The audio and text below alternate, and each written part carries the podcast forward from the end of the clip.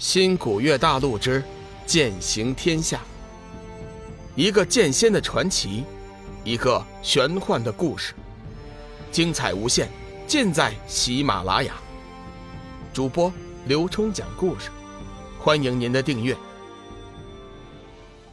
第四百七十一集，狮鸟无穷。从目前的情况来看，龙宇认为。自己和志远是最合适的人选，现场之中就属他们两人的修为高强，万一遇到了黑暗生物，还有办法周旋。相反，幽梦他们进去，若是遇到了黑暗生物，只有死路一条。正是因为危险，我才要进去。幽梦倔强地说着，一双眸子紧紧盯着龙宇。鬼圣见幽梦一再的忤逆盟主，生怕盟主发怒。急忙上前呵斥：“放肆，还不退下！盟主面前哪有你说话的份儿？”幽梦冷冷地看了鬼圣一眼，转过头去，丝毫不做理会，依旧满脸期待地看着龙宇。说实话，他很想进去，很想借此机会和龙宇好好的待上一会儿。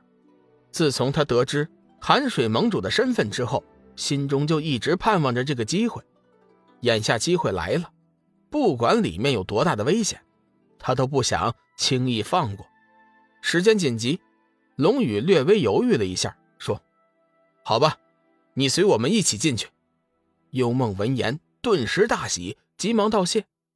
龙宇转过头来对王少说：“我们离开后，这里的事情就交于你负责，你一定要照顾好众人，千万不能有什么闪失。”龙宇三人随即进入小岛，一股强大的死灵气息顿时扑面而来。龙宇和志远的神色顿时凝重起来，幽梦则是兴致不减，一颗芳心早就系在龙宇身上，娇躯紧紧地靠在龙宇的身上，一副天真的样子。志远有意无意地冲着龙宇坏笑，龙宇自然明白他的意思，笑骂道：“这里情况不妙，不要分心。”随后又对幽梦说：“你还是照出黑色蛟龙吧。如果我估计的不错，这些死灵的幕后操纵者应该就是黑暗生物。”幽梦见龙宇神色凝重，知道这里的危险非同小可，急忙听从了他的建议，召唤出正在他那儿睡大觉的黑色蛟龙。黑色蛟龙以迷你版的状态现身，他似乎尚未睡醒。半闭着眼睛说：“主主母大人，大白天的，你你还要不要龙睡觉啊？”龙女伸手就在黑色蛟龙的小脑袋上砸了一个暴力。死龙，都什么时候了，还在睡？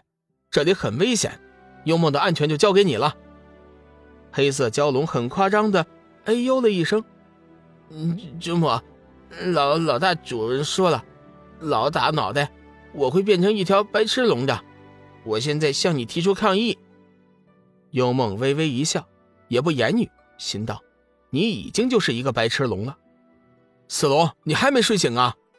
龙宇微微动怒，大喝一声：“妈呀，老大，老大主人是你呀！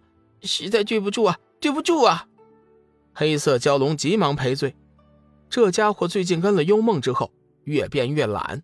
每天就知道躲在幽梦的丹田吸收那些没有被幽梦吸收的九莲生死果的药效。现在没有时间和你算账，你先打起精神，保护好幽梦的安全。”龙宇正色道。黑色蛟龙急忙点头答应：“老大主人，你放心，我会用自己的鲜血和生命去捍卫主母的安危的。”幽梦听到黑色蛟龙一个劲儿的叫自己主母，心里别提多高兴了。一股暖流从心底升起，龙宇瞪了黑色蛟龙一眼：“你正经一点，打起精神来，拿出你的龙威，少跟我耍花枪。”幽梦见黑色蛟龙挨骂，急忙说：“寒水，你就别骂了，我知道小黑肯定会好好保护我的。”黑色蛟龙暗暗窃喜，看来自己的几声主母并没有白叫。随后，黑色蛟龙唤出本体。盘旋在幽梦周身，放射出强大的龙威。周围的死灵感受到龙威的强大，纷纷退避。龙宇放出神识，仔细的寻找被困的紫云真人和空明大师一行人。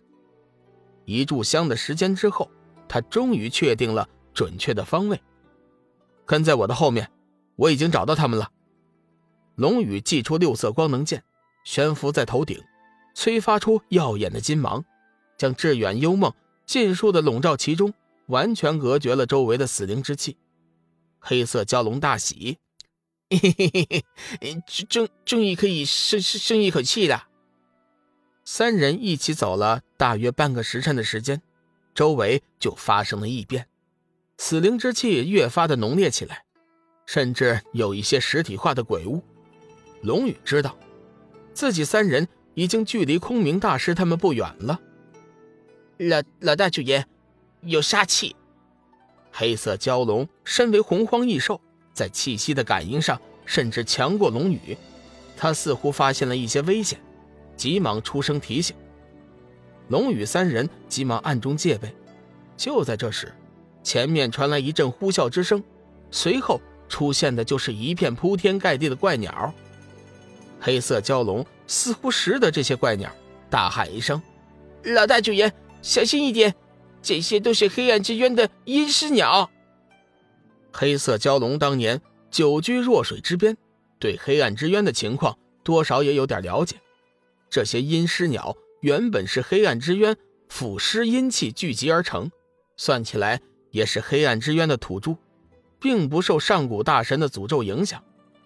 不过，这些阴尸鸟一般情况下是不会离开黑暗之渊的，只有在黑暗之渊，这些阴尸鸟才能得到源源不断的腐蚀阴气的补充。现在它们出现在修真界，显然是受到了别人的驱使。龙宇微微抬头，仔细看了几眼半空中铺天盖地的怪鸟，只见那些怪鸟个个都是三尺大小，长相有点像乌鸦，不过身上的羽毛却是红色的，是那种滴血的红。怪鸟的翅膀坚硬无比，肚子底下的利爪隐约闪现出道道幽光，叫人望之生畏。说话之间。四周已经被黑压压的阴尸鸟覆盖。志远走出龙宇的防御圈，双手合十，口念佛经，催发出一道道金色佛光，以周身为中心弥散开来。金色佛光所到之处，阴尸鸟顿时化为灰烬。时间不大，志远已经在阴尸鸟群中杀出了一条通道。只是马上又有无数的阴尸鸟补充进来，一会儿功夫。就把原先的空隙填满。龙宇暗暗观察，发现这些阴尸鸟前仆后继，完全不畏生死，猜测这背后肯定是有人在操纵。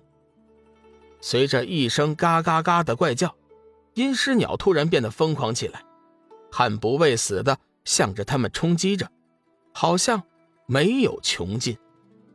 龙宇皱了皱眉头，出声道：“木易，你先回来。”阴尸鸟的数量太多了，就算你杀到脱力，还是无法杀绝他们。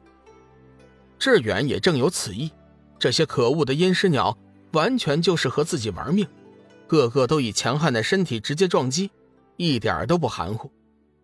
志远的金色佛光对这些阴尸鸟的克制作用显然很强，但是阴尸鸟的数量无穷尽，时间一久，即便是志远身具上古佛法，也很难脱身。很明显，对方是有意以这种鸟海战术来对付龙宇一行人。亲爱的听友，大家好，我的新专辑《彩山鬼事》已经上架了，是一本恐怖悬疑的书，请大家有空去听一下。希望大家呢能够点赞、订阅、评论，谢谢大家。如果手里有月票的，也可以呢。投上你们宝贵的一票。